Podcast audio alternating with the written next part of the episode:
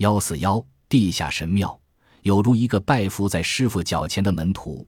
我坐在地华那颗成地下神庙的地板上，昂起脖子，仰望着那张谜样的脸孔。学者们都说，这就是传说中的维拉科查。许多世纪以前，有个不知名的工匠将维拉科查的肖像雕刻在一根高大的红色石柱上。尽管饱受风沙侵蚀，这座肖像所呈现的面容。却依旧那么祥和恬静，流露出一股莫名的摄人力量。他的额头宽阔，眼睛又大又圆，嘴唇丰润，鼻子挺直，鼻梁虽然狭窄，却向两边伸张到鼻孔。这张脸庞最引人瞩目的特征是他那造型奇特、令人望而生畏的胡须，使他的下颚看起来比太阳穴宽广。仔细一瞧，我发现工匠在雕刻这座肖像时。刻意将他嘴唇周遭的皮肤打磨得光溜溜的，让他的胡须高高翘在脸颊上，跟鼻尖平行，然后沿着嘴角夸张地延伸下来，在下巴形成一撮威武的山羊胡，再顺着颚骨转回到耳鬓上，在他头颅两侧、耳朵上、下方雕刻着奇异的动物图形。严格说，奇异的并不是图形，而是动物本身。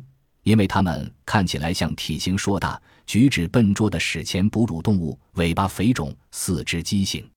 维拉科查的这座石雕像还有一些耐人寻味的特征，例如，他的两只手和胳膊交叠在胸前，环抱着身上那件飘逸的长袍，长袍的两边雕刻着一条弯弯曲曲的长蛇，从地面蜿蜒攀升到维拉科查的肩膀。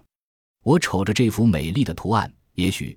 它原本是绣在一块华美的布料上，心中想的维拉科查却是魔法师或南巫之流的人物，脸上蓄着胡须，如同圆桌无土故事中的巫师梅林，身穿古怪的服装，召唤天火降临人间。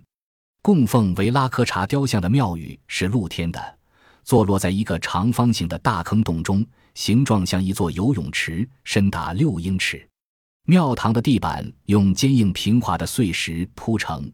约莫四十英尺长，三十英尺宽，墙壁十分坚固挺直，由许多块大小不同、搭配的天衣无缝的方式组成，结合处完全不使用灰泥。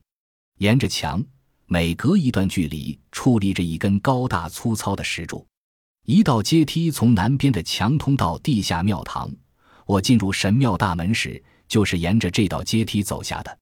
我绕着维拉科查雕像走了好几圈。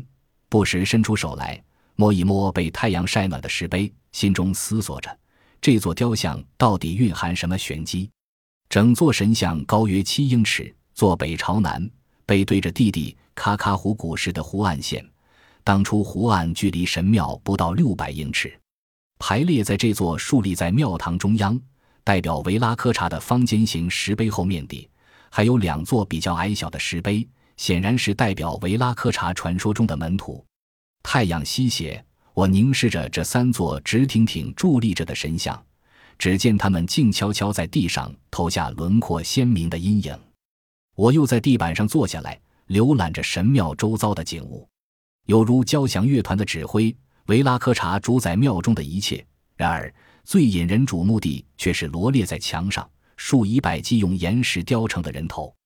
这些全都是完整的头颅，一颗颗从墙上凸出来，栩栩如生。至于它们的用途，学术界至今仍争论不休。